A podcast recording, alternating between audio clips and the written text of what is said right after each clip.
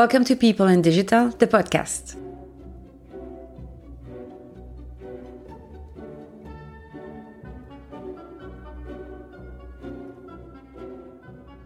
My name is Amélie Beerens, Customer Experience Consultant.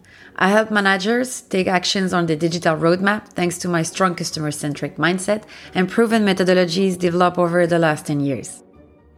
With this podcast, discover the digital transformation reality through weekly people stories and digital revolutions. Digital inspiration is everywhere, but people rarely talk about the real struggle to make digital a success within an organization. It's not always as smooth as a framework or canvas suggests, and it requires you to be inventive, decisive, zealous, and savvy. Don't worry, it's not only an expert field. Digital is not only about technologies. It's people working together, people learning together, people changing their habits together on a very steep learning curve. You can have a positive impact and start to boost your digital journey right now. It's always a good moment to start.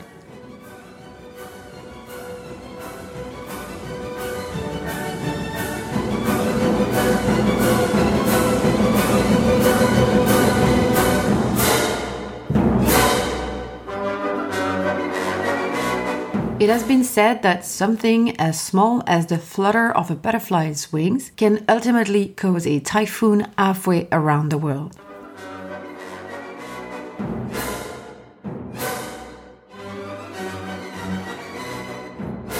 You're familiar with the butterfly effect, where a small change or action at one point can lead to larger changes further down the line. Before I tell you what that means for customer experience, I would like to share my opinion on something as an introduction. When you talk about the butterfly effect, you're talking about long-term effects. I know we are in short-term world, everything has to move fast, we need to be assertive, provide results on saturated channels before the end of the period or our next budget will be impacted and seize every opportunity that comes to you take risks, etc., etc. Whew. Um, seriously, that's a lot of pressure on you when we know, even though we don't really accept it, that things take time. There is no magic here.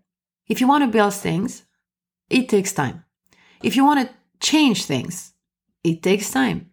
I truly believe we have the wrong examples. Some people seems to have a very different pace to yours. Seriously. I'm talking about some miracles, unicorns, or white elephants, call them as you wish. Uber, Airbnb, Amazon, SpaceX, Farfetch, Nextdoor, Deliveroo. The list is huge.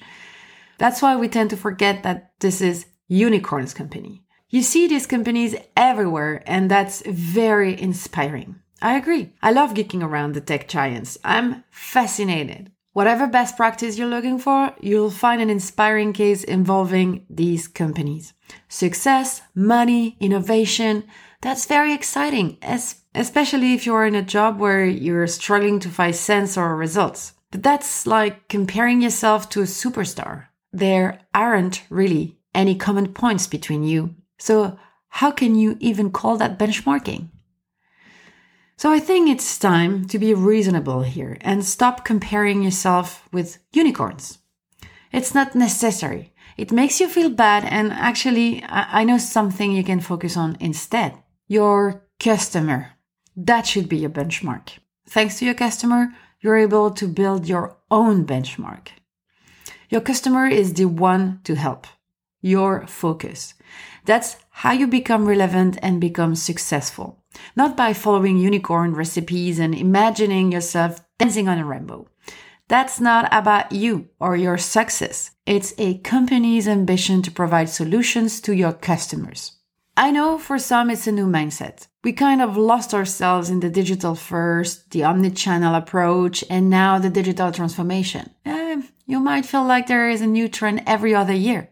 I know it's confusing, but we're actually talking about the same thing always. There is one common point with all of this people. I mean your customers and the people from and around the company. I often get the comment, easy to say, but in practice, that's another deal. I know. Change is hard. And it's a cultural thing. Companies build projects, run businesses.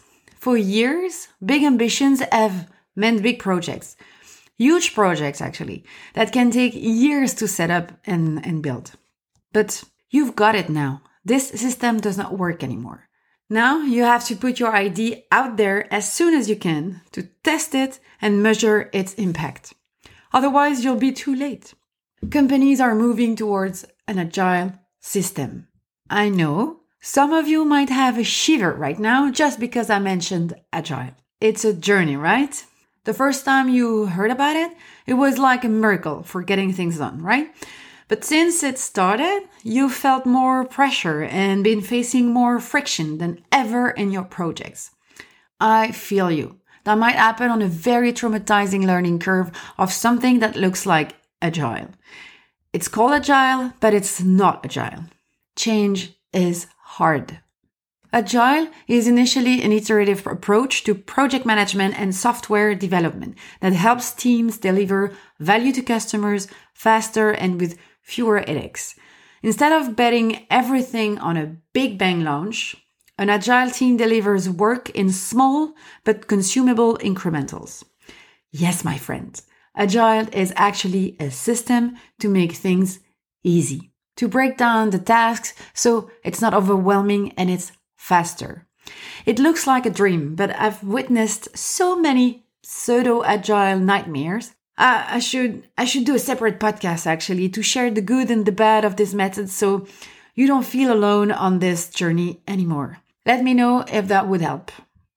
Well, so from a big project to a small chunk of deliverables. That's the point. This is really powerful for several reasons. It's a step by step approach. You will learn your way to the results Every deliverable is an opportunity to check if you are still heading in the right direction, if it works, and, and, and so you don't have big bad surprise at the end. You have to consider the ecosystem constantly. Sounds overwhelming saying like this, but it's actually very helpful to avoid going down the rabbit hole or wasting time on details that do not matter. And then, as well, collaboration is the key ingredient, as Nobody is working on their own with the system. Communication is the key. It also allows you to fix things faster.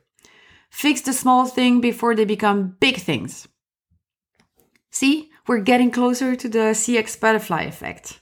Don't worry, I'm not saying that agile is the solution to solve problems.